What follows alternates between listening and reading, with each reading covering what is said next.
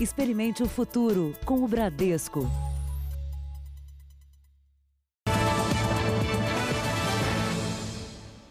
Boa noite. Boa noite para você. Foi preso hoje em Moçambique, na África, um dos maiores traficantes de drogas do Brasil, Gilberto Aparecido dos Santos, conhecido como Fuminho. Ele estava foragido há 21 anos e era a principal liderança fora da cadeia dessa que é a maior organização criminosa do país. Um condomínio de luxo na capital de Moçambique. Esse foi o cenário final de uma caçada que já durava 21 anos. Gilberto Aparecido dos Santos, o Fuminho, foi preso numa ação conjunta que envolveu a Polícia Federal Brasileira, agentes do DEA, a Agência Norte-Americana de Combate às Drogas, e também policiais moçambicanos.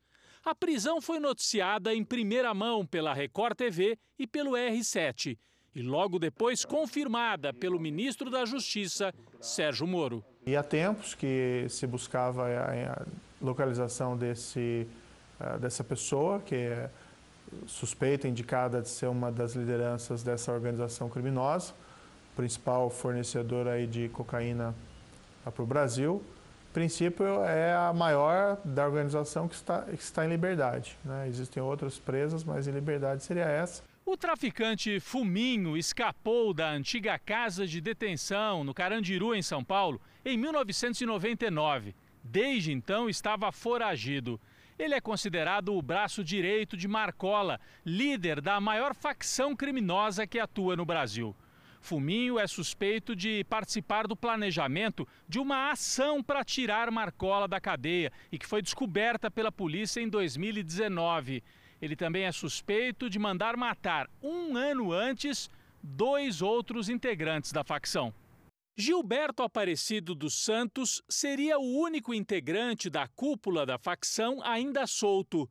Responsável pelo fluxo de dinheiro e pela logística do tráfico internacional, trabalhava sob as ordens de Marco Williams Camacho, o Marcola, preso há duas décadas. Abaixo deles estavam Rogério Jeremias, o GG do Mangue, e Fabiano Souza, o Paca. Os dois foram assassinados no Ceará em 2018 por suspeita de desviar parte dos recursos da organização criminosa. Fuminho foi denunciado como mandante das execuções. O delegado responsável pelo caso disse que há um ano Fuminho vinha sendo rastreado. Ele teria passado por ao menos dois países da América do Sul antes de cruzar o Atlântico para se esconder na África do Sul e logo em Moçambique. Fuminho usava vários nomes e documentos falsos.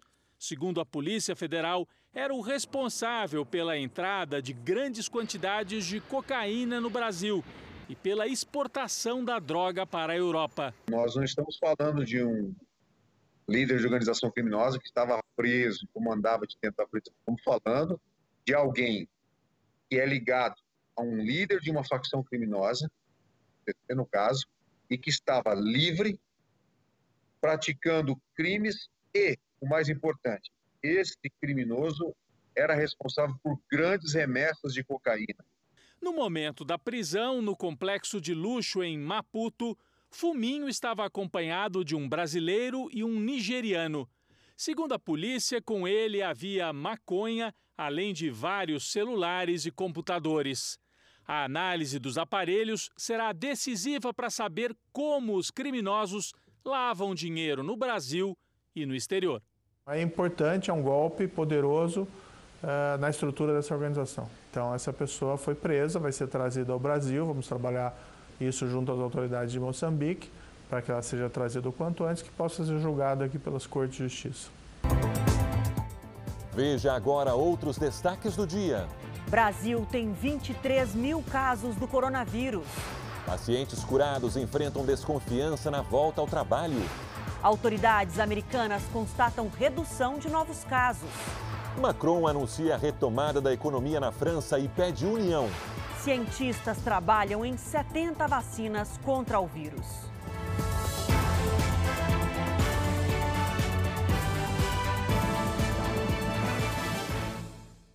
Oferecimento Bradesco, aprendendo a reinventar o futuro com você.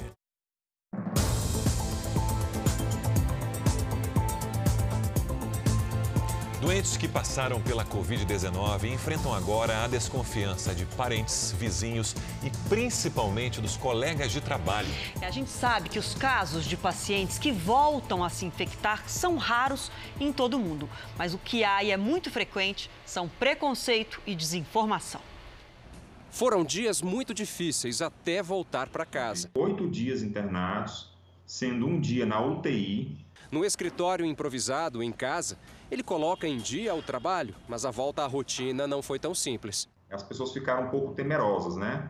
Temerosas assim, mas você vai circular, você vai descer, vai usar aquele elevador, como é que é o procedimento, e eu posso pegar, não posso pegar? Os pesquisadores acreditam que, na maioria dos casos, é possível desenvolver anticorpos contra o coronavírus.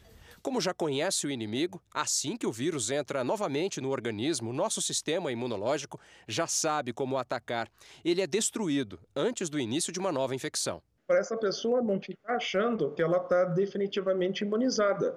Né, porque nós ainda não sabemos é, como essa infecção vai se comportar a longo prazo. Os cientistas acreditam que, pelo menos nos adultos, 14 dias após o início dos sintomas, o paciente para de transmitir. Mas isso não quer dizer que ele não possa ter contato e levar esse vírus a outros lugares e contaminar pessoas. Elas têm que ter os mesmos cuidados que todos nós estamos tendo, que é o uso de máscaras, a lavagem de mão frequentes e o distanciamento social. Depois de mais de 14 dias em casa, se recuperando da Covid-19, Paula voltou ao trabalho. Sim, o medo que você sente, né? Que as pessoas ficam mais receosas, já não chegam tão perto, né? Depois de enfrentar a doença e o preconceito, ela agora acredita estar mais forte para seguir em frente. Quando você sente dificuldade para você subir uma escada, você começa a valorizar o quanto você pode fazer no seu dia a dia, né? É, valorizar as pequenas coisas. Vamos agora aos números do coronavírus. O número de mortes voltou a subir. O Brasil teve 105 mortes pelo coronavírus confirmadas entre ontem e hoje pelo Ministério da Saúde. Olha só, agora no total são 1.328 mortos. E o número total de casos está em 23.430. O estado de São Paulo já tem quase 9 mil casos da Covid-19 e 608 mortes. Em seguida veio o Rio de Janeiro, que tem 3.231 casos, com 188 mortes. E depois o estado de Pernambuco, 1.154 casos e 102 mortes. E 12 capitais brasileiras não devem adotar nenhum tipo de afrouxamento, de relaxamento das medidas de distanciamento social, ou seja, tem que manter a quarentena. Nós vamos ao vivo a Brasília. A repórter Cristina Lemos vai explicar para a gente por quê. É que elas não atendem os critérios mínimos aí de segurança para retomar o contato. Não é isso, Cristina? Boa noite. Boa noite, Adriana. Boa noite a todos. É isso mesmo. Olha, vale lembrar que começou a valer hoje aquela orientação do boletim epidemiológico número 7 do Ministério da Saúde, que permitiu em alguns casos, a redução das medidas de distanciamento social. Somente quando a cidade ou o estado conseguirem comprovar que mantém mais de 50% da capacidade de atendimento da rede pública. Portanto, o Ministério da Saúde voltou a reforçar que essa exigência é séria e chama a atenção para o rigor das pré-condições qualquer medida adotada seja adotada tendo como premissa o leito, o equipamento e os respiradores. Cada gestor deve adotar aquilo que convém à sua realidade. Olha, por isso mesmo, hoje 12 das capitais estaduais entraram na zona vermelha, na zona de emergência do contágio do coronavírus. Elas não têm condições satisfatórias de atendimento. Portanto, elas precisam prover essas condições ou receber socorro do governo federal. Fortaleza e Manaus, que eram os mais críticos, receberam respiradores na semana passada. Vamos mandar 10 para São Luís do Maranhão, porque nós já estamos percebendo, pelo nosso monitoramento, que São Luís do Maranhão, a região metropolitana, é, está chegando próximo desse limite. E assim nós vamos ficar trabalhando. Quando a gente perceber um, um certo esgotamento da capacidade, a gente entra com algumas ações para ampliação. E o Superior Tribunal de Justiça liberou as ações da polícia e da Justiça no Rio de Janeiro para impedir que as pessoas circulem pelas praias do estado. Vamos falar ao vivo com a Renata Loures. Renata, boa noite para você. Qual o efeito imediato aí dessa decisão? Oi, Adriana, muito boa noite para você, boa noite a todos. Olha, na prática, quem desrespeitar a advertência das autoridades para deixar as praias vai poder ser conduzido pelos policiais e até responder a um procedimento penal. Hoje, o prefeito Marcelo Crivella disse que o isolamento social aqui no Rio de Janeiro deve continuar por tempo indeterminado e que as lojas que desrespeitarem podem ter os alvarás caçados. O prefeito também pediu que as indústrias abram as portas mais cedo, antes das 7 da manhã, para evitar as aglomerações no transporte público. Adriana. Obrigada, Renata. Médicos e fisioterapeutas de Manaus criaram um sistema para evitar que pacientes leves de coronavírus utilizem respiradores mecânicos que são indispensáveis para pacientes em estado grave. E a gente sabe que Manaus, o serviço de saúde está à beira de um colapso, né, Sérgio? E está entre as capitais mais críticas do país também. Com 1.275 casos e 71 mortes, o governo estadual resolveu implantar o projeto nos hospitais públicos. O método vem sendo usado neste hospital particular de Manaus em todos os pacientes internados com Covid-19. 14 pessoas receberam alta nas últimas duas semanas. Segundo os médicos, nenhuma delas precisou ser entubada e isso reduziu em quase 70% o tempo de permanência na UTI. O tempo que um paciente passa hoje submetido à intubação orotraqueal dentro de um hospital é de 15 a 21 dias. Aqui, fazendo esse tipo de ventilação não invasiva precoce, a gente conseguiu observar que os pacientes ficam menos do que cinco dias internados dentro dos hospitais. Essas cabines de plástico, chamadas de aerocâmaras, são usadas com um aparelho mais simples do que os respiradores mecânicos e permitem que os pacientes de UTI recebam a ventilação de uma maneira não invasiva e, assim, liberam os respiradores mecânicos para os pacientes mais graves. Essa daqui é uma simulação com um paciente fictício, só para a gente entender melhor como é que funciona a aerocâmara. O problema da ventilação não invasiva é que ela espalha o vírus no ambiente, o que pode ser perigoso para a equipe médica. E o papel dessa barreira é justamente impedir que isso aconteça. O governo do estado espera que as aerocâmaras deem um fôlego ao sistema de saúde do Amazonas e firmou um acordo para utilizar a tecnologia nos hospitais públicos. A nossa equipe técnica já estava conversando é, com os técnicos também dessa, dessa unidade privada de saúde que tem é, alguns protocolos que estão sendo é, desenvolvidos em parceria com uma empresa do Distrito Industrial e que tem dado um resultado muito significativo. Em Manaus, a unidade de referência para pacientes com Covid-19 tem 69 UTIs com respiradores e está lotada. Para evitar o colapso no sistema, o Ministério da Saúde prometeu aumentar a capacidade do hospital para 350 leitos com respiradores. E o governo federal negocia com estados e municípios um valor fixo de ajuda emergencial durante essa crise provocada pelo coronavírus. No Palácio do Planalto, o presidente evitou comentar as declarações do ministro da Saúde, Luiz Henrique Mandetta. O presidente Jair Bolsonaro e integrantes do governo passaram parte do dia avaliando as últimas declarações do ministro da Saúde. Bolsonaro, por enquanto, adotou o estilo de minimizar as críticas e observar o cenário político. Entre os militares do governo, o apoio a Luiz Henrique Mandetta já não é o mesmo. As declarações foram vistas como um desrespeito à hierarquia. As críticas de Mandetta ao presidente da República têm gerado interpretações nos corredores do Palácio do Planalto. Por aqui, assessores de Jair Bolsonaro entendem que o ministro da Saúde quer ser demitido agora, antes do período de maior incidência do coronavírus no país, quando devem ser registradas muitas mortes. Outro assunto que preocupa o governo é o efeito do projeto da ajuda emergencial aos estados e municípios discutido no Congresso.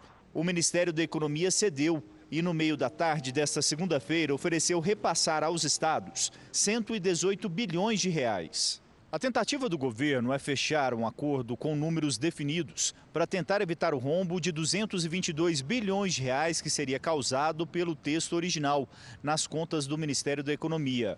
Por outro lado, os governadores querem que o governo federal compense os estados com a perda de arrecadação de ICMS e com o ISS, o Imposto de Serviço das Cidades.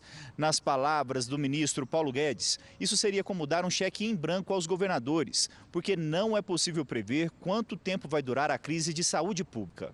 No fim da tarde, Jair Bolsonaro ainda participou de uma reunião no Ministério da Defesa feita por videoconferência, no Centro de Operações Conjuntas. Aqui são coordenadas várias ações de enfrentamento ao coronavírus. O governo também lançou o projeto de arrecadação solidária para que a sociedade possa colaborar com grupos vulneráveis. O que vai ser feito a partir de hoje, com toda essa coordenação, eu creio que vai ficar na história. Michele, esse momento, os nossos netos vão ler nos livros de história. Esse momento em que o Brasil está passando e que a humanidade está passando, ministro. E eu tenho certeza que vai ter um capítulo especial sobre este momento, sobre a solidariedade do povo brasileiro, sobre o acolhimento do povo brasileiro. Vai ter um capítulo especial de como nós enfrentamos a crise juntos acolhendo. Nós reafirmamos o nosso compromisso de não deixar ninguém para trás. Vamos vencer esse desafio juntos. E para vencermos, precisamos permanecer no caminho do acolhimento, do voluntariado e do amor. Os deputados estão votando agora um projeto de ajuda aos estados e municípios para o combate ao coronavírus. Quem tem os detalhes ao vivo de Brasília é Clébio Cavagnoli. Clébio, boa noite. Que projeto é esse?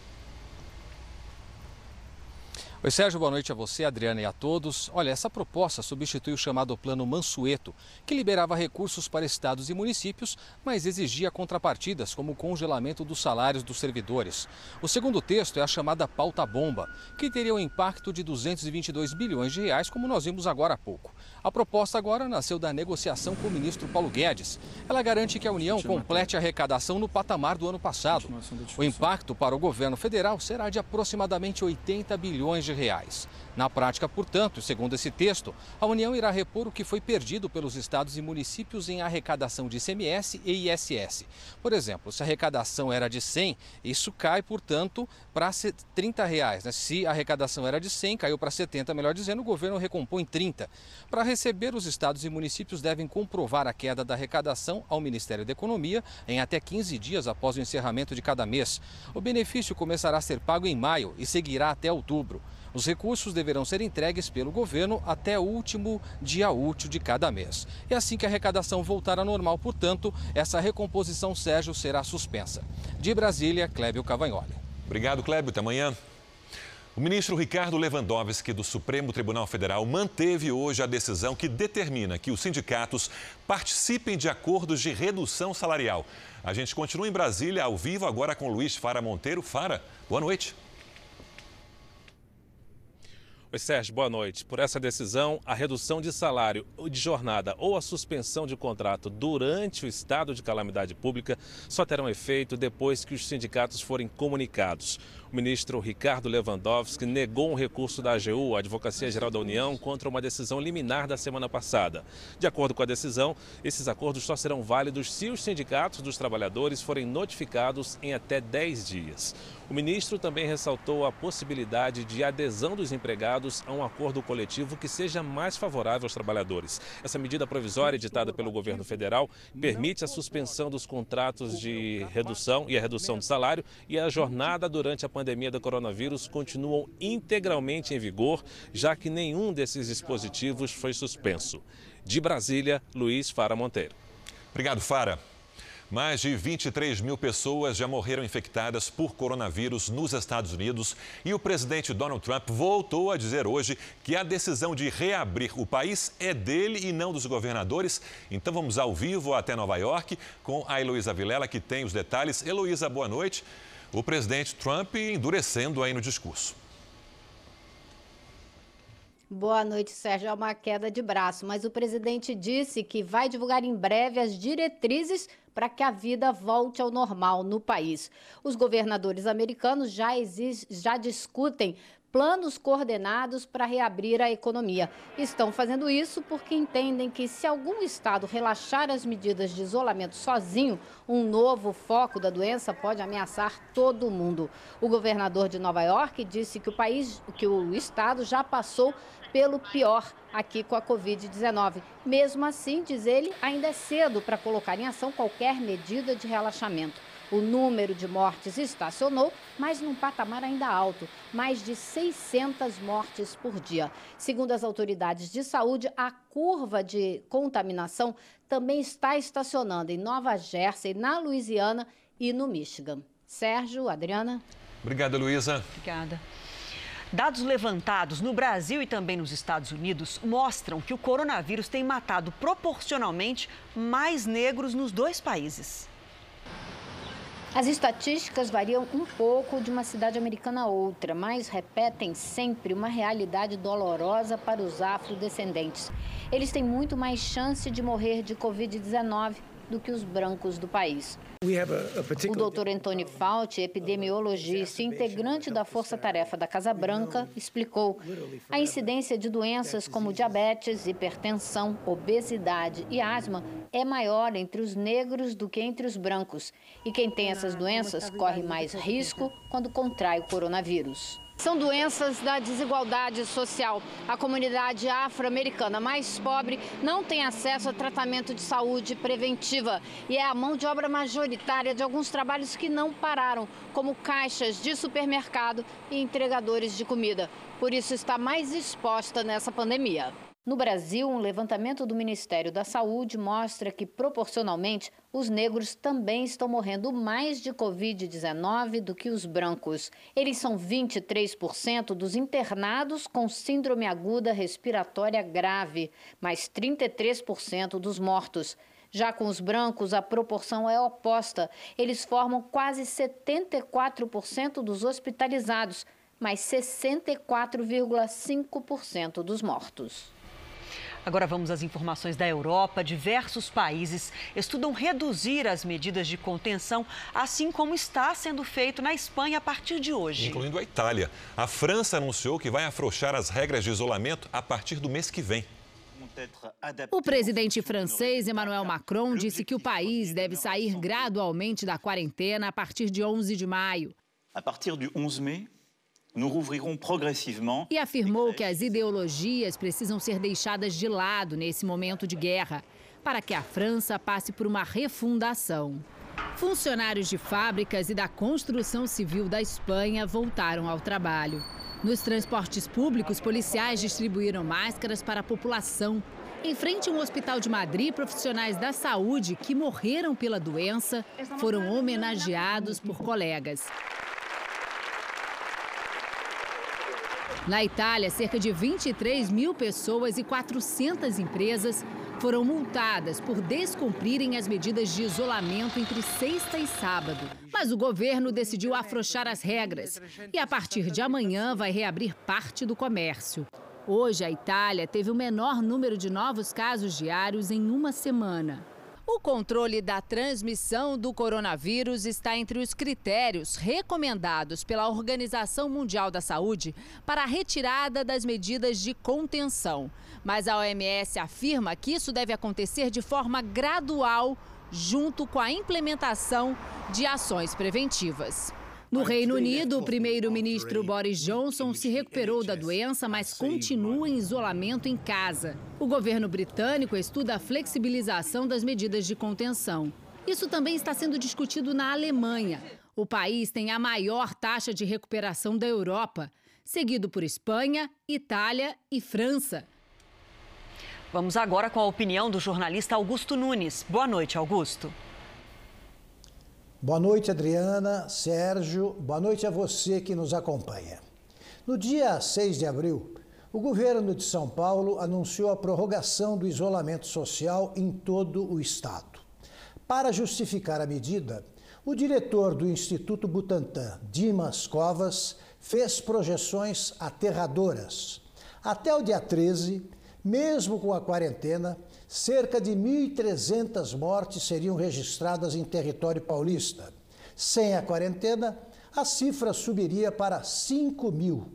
Covas também avisou que o número de infectados subiria para 25 mil. Nesta segunda, 13 de abril, constatou-se que os mortos pela pandemia em São Paulo somam 608, muito menos que a metade do imaginado pelo autor da profecia. E os casos confirmados são 8.895, quase um terço do projetado por Covas. Cada morte é uma tragédia. O diretor do Butantan ampliou as dimensões do drama com a previsão que matou mais de 700 pessoas que continuam vivas e infectou quase 15 mil que continuam sadias. Sobram más notícias verdadeiras. O Brasil não precisa de invencionices alarmantes. Veja a seguir: algumas cidades cumprem meta e já começam a segunda etapa de vacinação contra a gripe. E ainda hoje, pesquisadores não param. Agora a saliva começa a ser testada para detectar a Covid-19.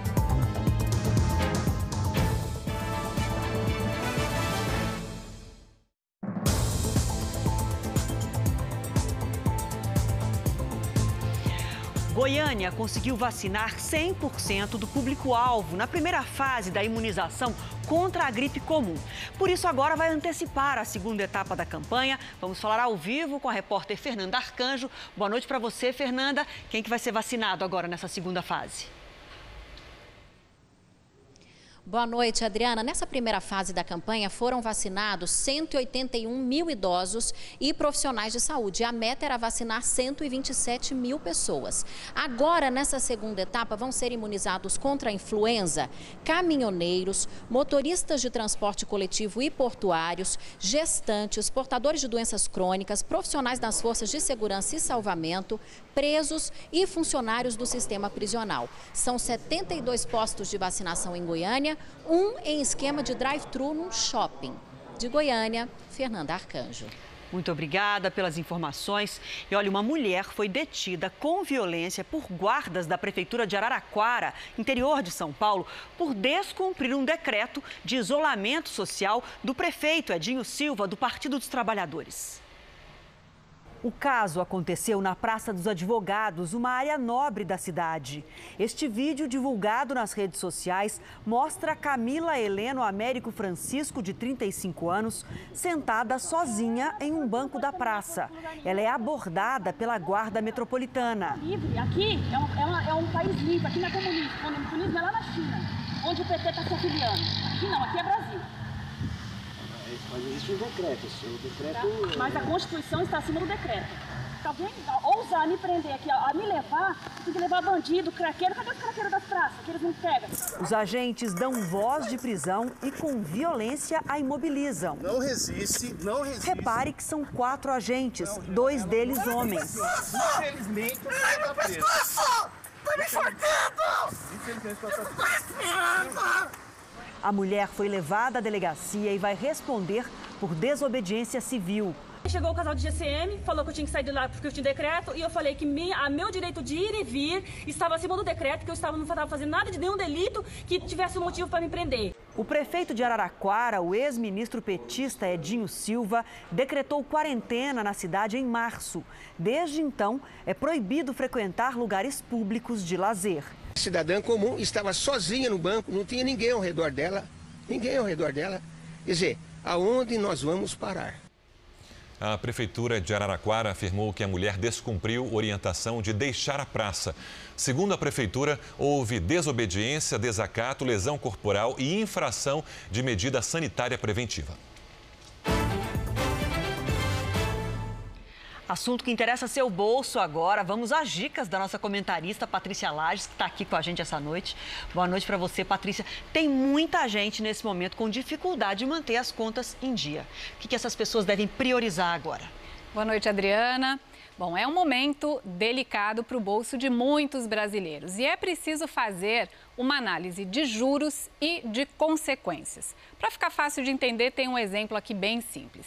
As contas de luz, elas têm multa de 2% e juros de 1% ao mês. E qual é a consequência do não pagamento?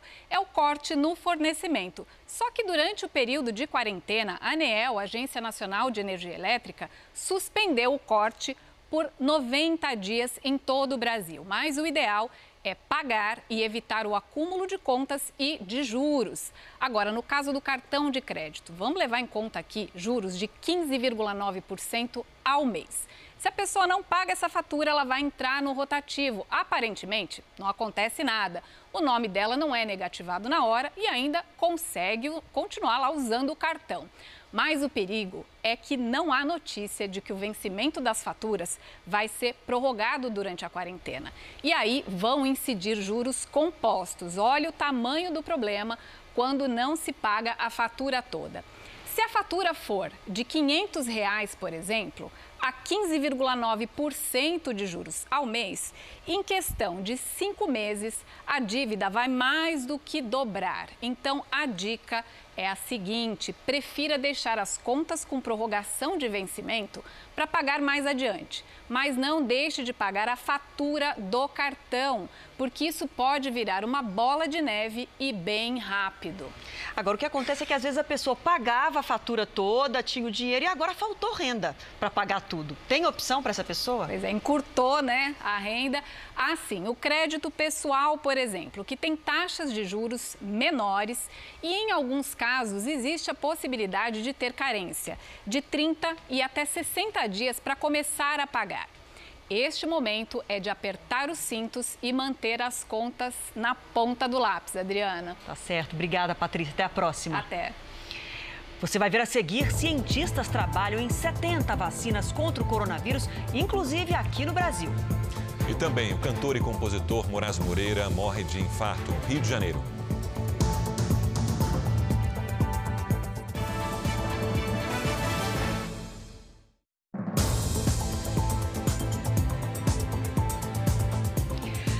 Na China, a publicação de estudos sobre o coronavírus agora tem que ser autorizada pelo governo, o que dificulta o acesso à informação científica. Da Ásia, a correspondente Cíntia Godoy traz as informações ao vivo para a gente. Bom dia, Cíntia. Oi, Adriana, boa noite para vocês. Pois é, duas universidades chinesas já tiveram que retirar da internet publicações, estudos publicados sobre o assunto. A medida tem potencial para dificultar o acesso internacional a informações sobre a Covid-19. Mas a maior preocupação na China ainda é o número de casos importados. Só nas últimas 24 horas foram 98 casos vindos do exterior e 10 locais. Com isso, foi reforçada a triagem nos aeroportos e nas ruas em cidades que fazem fronteira com outros países. Aqui no Japão, um vídeo postado pelo primeiro-ministro Shinzo Abe foi criticado. As pessoas reclamam que ele está relaxando em casa, enquanto 80% das empresas não têm como permitir que os funcionários façam o mesmo. A publicação era para, para agradecer a população que está em isolamento. Aqui, essa medida é uma recomendação, não é obrigatória. Adriana. Obrigada, Cintia, pelas informações. E olha, no mundo todo tem uma corrida né, para encontrar um tratamento, uma forma de combater o coronavírus. Ao todo, 70 vacinas estão sendo desenvolvidas ao redor do planeta. A gente sabe que o processo é demorado, mas segundo a Organização Mundial da Saúde, três dessas vacinas, Sérgio, já estão em fase de testes, né? Vou incluir uma outra, Adriana. Uma nova vacina desenvolvida por pesquisadores italianos e britânicos deve entrar nessa, nessa lista até o fim desse mês. 550 voluntários saudáveis vão receber as doses ainda em abril. Já a partir de setembro, profissionais da saúde e pessoas com alto risco de contrair a doença devem começar a ser imunizados, e isso antes mesmo da vacina ter a licença para comercialização. Nos Estados Unidos, o órgão que regulamenta medicamentos no país aprovou o uso de um novo teste para o coronavírus que usa a saliva. A coleta é feita pelo próprio paciente o método é mais rápido e mais seguro para os profissionais da saúde do que o atual, feito com amostras do nariz e da garganta. Segundo a empresa, a nova tecnologia vai ampliar a capacidade de testes diários do país. E o Brasil também está na corrida por uma vacina. Em um laboratório da Fundação Oswaldo Cruz, em Minas Gerais, os pesquisadores usam o conhecimento de um outro estudo para avançar no desenvolvimento de uma vacina contra a Covid-19. O objetivo é combinar o vírus da influenza com parte de uma proteína do coronavírus, para assim gerar no organismo a produção de anticorpos e barrar a doença. A ideia nossa aqui é que nós teremos uma vacina bivalente, tanto contra a gripe contra a Covid-19. No momento de emergência como o atual, o desenvolvimento de vacinas pode ganhar velocidade com o aumento de recursos para pesquisa, com a união dos esforços de especialistas. Mesmo assim, os cientistas alertam que não é possível queimar etapas nesse trabalho. O imunologista Gustavo Miranda é um dos coordenadores de outra pesquisa na Universidade de São Paulo. Ele explica que a eficácia da vacina precisa ser confirmada em cada fase do trabalho. Estudo teórico, testes in vitro, estudo em animais, testes em seres humanos. Muitas vezes é, simplesmente não funciona, como, não funciona como nós prevemos. O pesquisador diz que a última etapa dos testes em humanos é complexa. Uma vacina é suficiente ou vai precisar de dois, três anos para dar uma segunda vacinação? Testes em humanos são feitos com voluntários. O Ernesto é um deles. Em outro estudo, desta vez do Instituto Butantan, que desenvolve uma vacina contra a dengue. No final de 2017, ele tomou uma dose experimental e, desde lá, vem sendo acompanhado com exames regularmente. Uma frequência, eu recebo um SMS de, de, algum, de algum coordenador da pesquisa, sabendo se está tudo ok e se houve algum, alguma coisa que possa ser interpretado ou como dengue ou com alguma, como alguma reação à vacina. Enquanto as pesquisas avançam no Brasil, outros países podem chegar antes a resultados conclusivos. Ainda assim, lembra o pesquisador, é importante que o país desenvolva a própria vacina. Nós vamos ter precisar de ter a nossa independência e usar a nossa é, capacidade industrial para produzir essa vacina, como muitos países precisarão disso. A Câmara Municipal de São Paulo aprovou um projeto de lei que destina 38 milhões de reais da Câmara para as secretarias de saúde e de assistência social no combate ao coronavírus. O projeto foi aprovado por unanimidade em sessão virtual e segue agora para a sanção do prefeito Bruno Covas. Os recursos vão sair de um fundo de despesas da própria Câmara. E o governo de São Paulo anunciou hoje que mais de 1.500 pessoas se recuperaram do coronavírus no estado e vai abrir concurso para 1.200 profissionais de saúde. É, já no Rio de Janeiro, a Barra da Tijuca é o lugar com maior número de casos de coronavírus em todo o estado. Tem mais pessoas infectadas na Barra do que em muitos países. Na Barra da Tijuca, na zona oeste do Rio, a circulação de moradores e turistas é concentrada em locais fechados. Os condomínios gigantes têm a infraestrutura de uma cidade. Quase tudo é feito ali mesmo. Quando saem, os moradores preferem as áreas de lazer dos shoppings, que são os maiores da capital. Rotina ao ar livre, praticamente só mesmo na praia.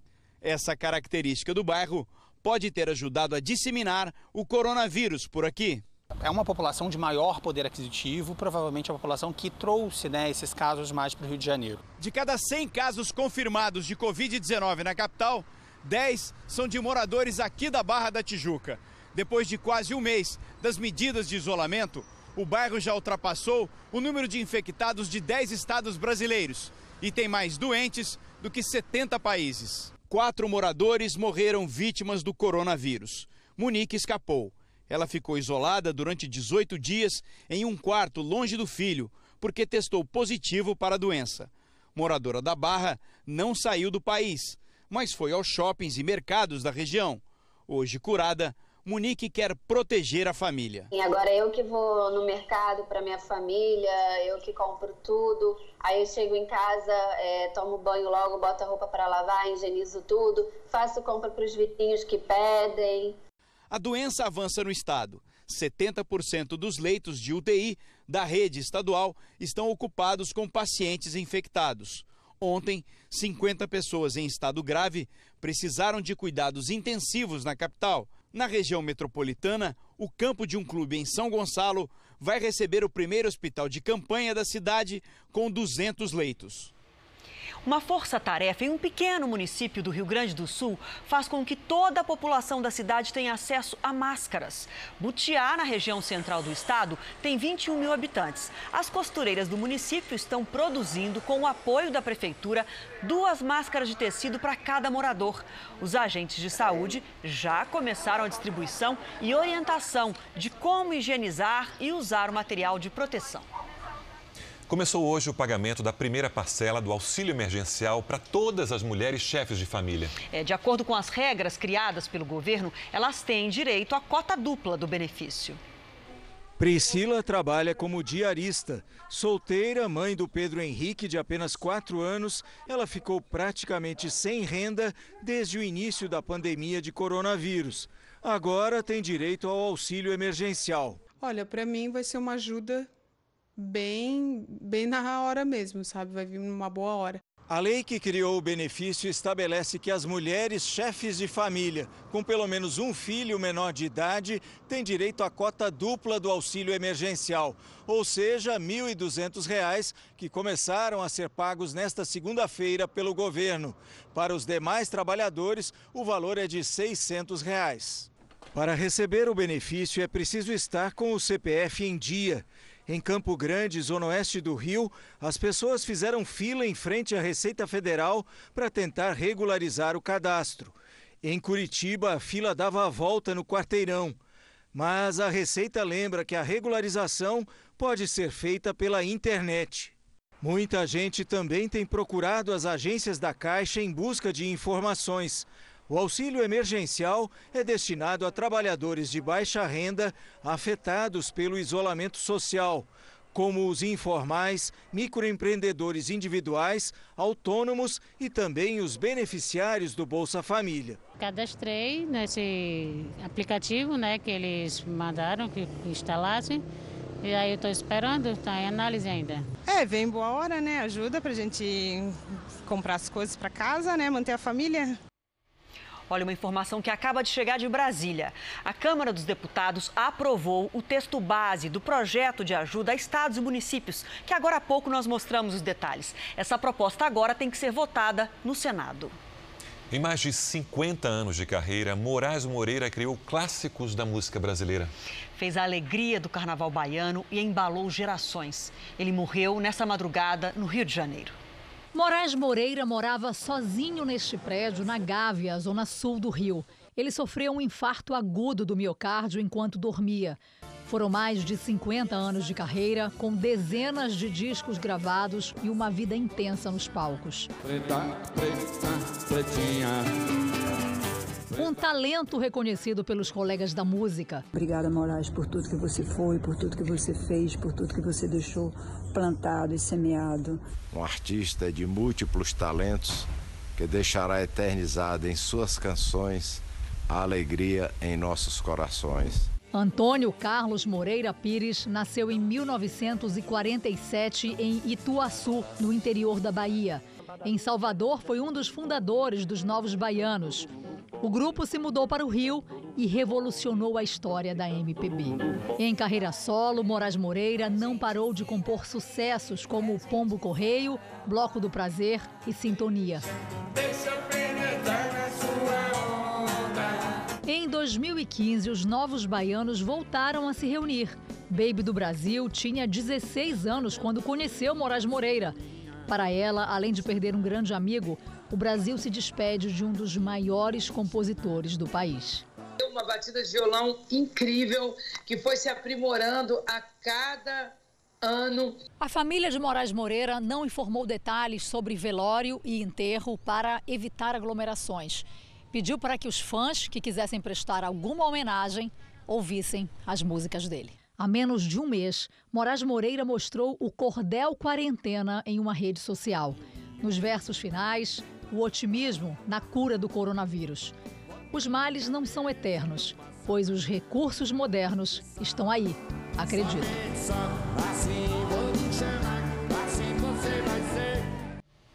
Nas redes sociais do Jornal da Record, você encontra toda a trajetória de Moraes Moreira.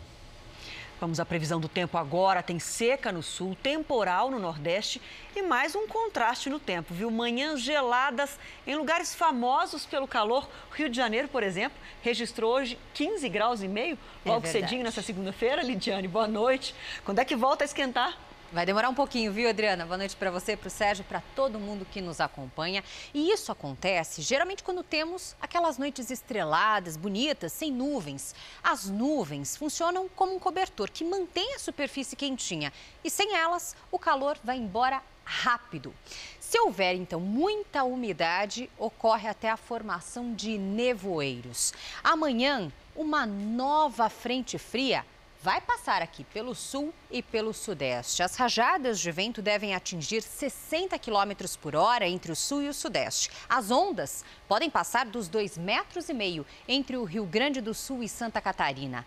Nestes estados, chove pela manhã. Já nas outras áreas do Brasil, previsão de pancadas à tarde. Risco para temporais no Maranhão, Piauí, Tocantins e também no Ceará. Em Curitiba, amanhã máxima de 23. No Rio de Janeiro, até 28. Em Brasília, 25. No Recife, 30. E em Macapá, 28 graus. Em Porto Alegre, chove logo cedo, já pela manhã. A máxima de 29 graus à tarde. Em Cuiabá, faz 31. Em Salvador, o risco para temporais diminui, 29 por lá também. E em São Paulo, mais um amanhecer friorento. Mínima de 16, máxima de 25. E a partir de quarta-feira, eu já aviso. Chuva mais frio, viu, Adriana? Semana para se agarrar ao casaco. É isso. Até, Até amanhã. amanhã. Obrigada. Um dos maiores bancos do país anunciou hoje a criação de um projeto de combate ao coronavírus. O valor destinado à iniciativa é de um bilhão de reais. Uma equipe com seis especialistas na área da saúde, liderada pelo médico Paulo Chap-Chap, vai cuidar da iniciativa para definir as ações que serão financiadas. Não basta ter os recursos, é importante ver como conseguir alocá-los. Nós achamos que uma grande contribuição que nós estamos dando aqui não são apenas os recursos, mas é a constituição desse grupo de especialistas que vai se incumbir da sua aplicação nós esperamos também encorajar outros a fazerem é, doações é, para essa, essa mesma causa. Para a gente terminar, você vai conhecer coreanos que vivem aqui no Brasil e se mobilizam para ajudar a combater o coronavírus no país que escolheram para morar. Alguns grupos compram máscaras para doar, enquanto outros fabricam o produto. Acostumados a influenciar quem vive conectado, os youtubers coreanos hoje deram um bom exemplo. Doaram 4 mil máscaras cirúrgicas a unidades básicas de saúde de São Paulo. Soyeon mora no Brasil há seis meses. Os sul-coreanos já têm costume de usar máscaras por causa da poluição, diz ela. Aqui, o brasileiro precisa adotar esse hábito, mesmo que incomode. A gente podia estar fazendo vendas disso, mas não, a gente tem que contribuir que a comunidade coreana, querendo ou não, também está no Brasil né, e recebeu um tipo de ajuda. Então a gente tem que contribuir. A Associação Brasileira dos Coreanos já doou 20 mil máscaras para a Polícia Militar, Guarda Civil Metropolitana e Garis. A atenção agora se volta para os postos de saúde. Olha, uma unidade onde tem 100 funcionários chegam a receber 20 máscaras por semana. Os coreanos, que são conhecidos no Brasil pela fabricação de roupas, voltaram a ligar as máquinas. Só que agora vão confeccionar máscaras. Serão 500 mil por semana, como essa daqui. Todas para doação.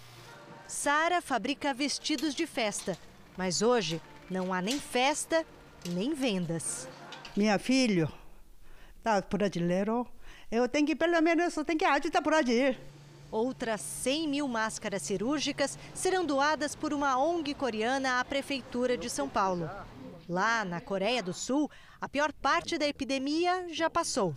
Dona Sara sabe que aqui ainda há muito o que fazer.